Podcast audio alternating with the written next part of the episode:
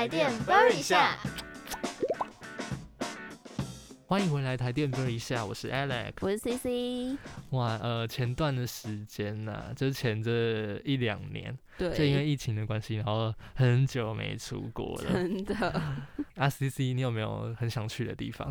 我的话，我其实一直很想要再去一次日本。再去一次吗？对，就是因为之前有去过，就是对啊，就是觉得哎、那边风土民情还不错。哦，而且如果说到东京的话，感觉就有一个一定要去的景点，是啥？就是东京铁塔。哦，东京铁塔，我还以为你要说迪士尼乐园。并没有好吗？我是比较想要看它的铁塔，因为听说就是很高，还是很雄伟、很宏伟之类的。反正就是我很想呃俯瞰底下的视角啦。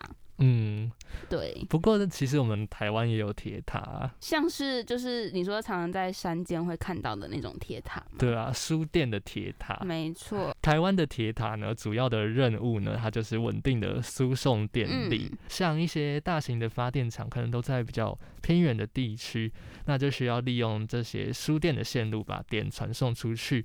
铁塔的功能呢，就是支撑输电线路用的，协助稳定的输送电力。没错。但其实我们通常如果会看到铁塔的话，感觉都比较像是在山，就反正就是山边这样。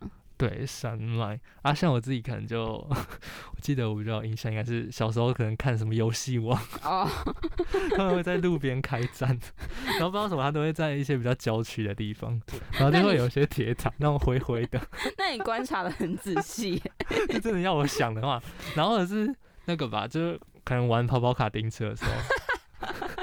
它有很多赛道，哎、但是它里面的那种，就是它会有一些那种城镇的赛道，嗯，然后就会有铁塔，但它都会把它的铁塔弄得很漂亮。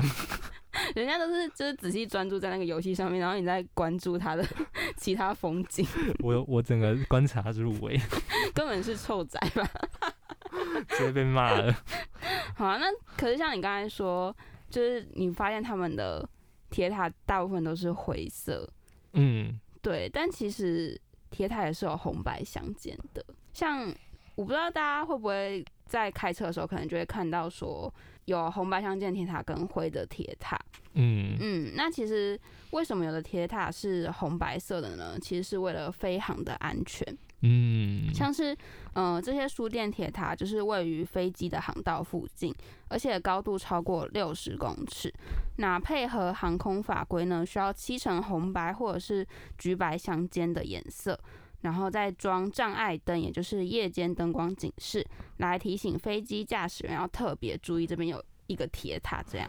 但其实不止书店铁塔啦，像有的高楼也会有一个航空障碍灯，然后还嗯有焚化厂烟囱漆红白相间色也是一样的道理，那就代表他们位于一个航空警示区，而且比较高的地方，那大家可以就是可能开车的时候留意看看哦。那接下来要讲的呢，就是不知道大家有没有发现，铁塔上的电缆都不会拉紧，会稍微有点垂垂的。没错，而且像有些人就会有一些疑问，是说如果把电塔中间的缆线拉直的话，不是比较美观，而且又不用拉比较长的电线，相对起来应该会比较省成本吧？对，但是由于热胀冷缩的关系，还有就是不同季节的用电量不同，电缆线其实在冬天跟夏天是有不同的垂度的。嗯，而且电线不但因为重力的影响很难拉直，如果又硬要把它绷紧的话，有可能会因为气候的变化让它断裂。哦，那可是像有些人又会有其他疑问啊，他就会说，那为什么铁塔上的每一条电线都可以吹得这么的漂亮，而且又非常的整齐，好像都不会被强风吹到打结一样？对啊，我自己看到我也觉得非常的厉害。嗯，那其实不知道大家有没有注意到，两个铁塔间隔大概六十到七十公尺，会安装一个很像忍者龟的飞镖的东西。那这个长得很像飞镖的东西叫做间隔器，它是用来把导线隔开，防止碰撞跟打结的哦。嗯，那我们今天呢，跟大家聊了一些关于铁塔知识，像是铁塔主要的功能是支撑输电线路、稳定的输送电力，嗯，或者是像为什么有些铁塔的颜色是红白相间，以及有很像飞镖的间隔器，还有铁塔电线都不会打结的秘密。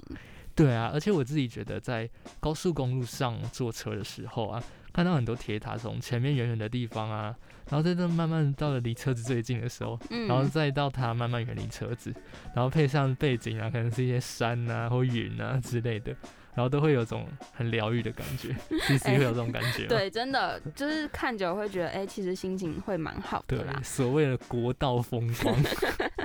对，另外呢，如果大家有想听的主题，都可以到台电播一下脸书或者是 I G 留言跟我们说。台电播一下，我是 C C，我是 Alex，我们下次见，拜拜。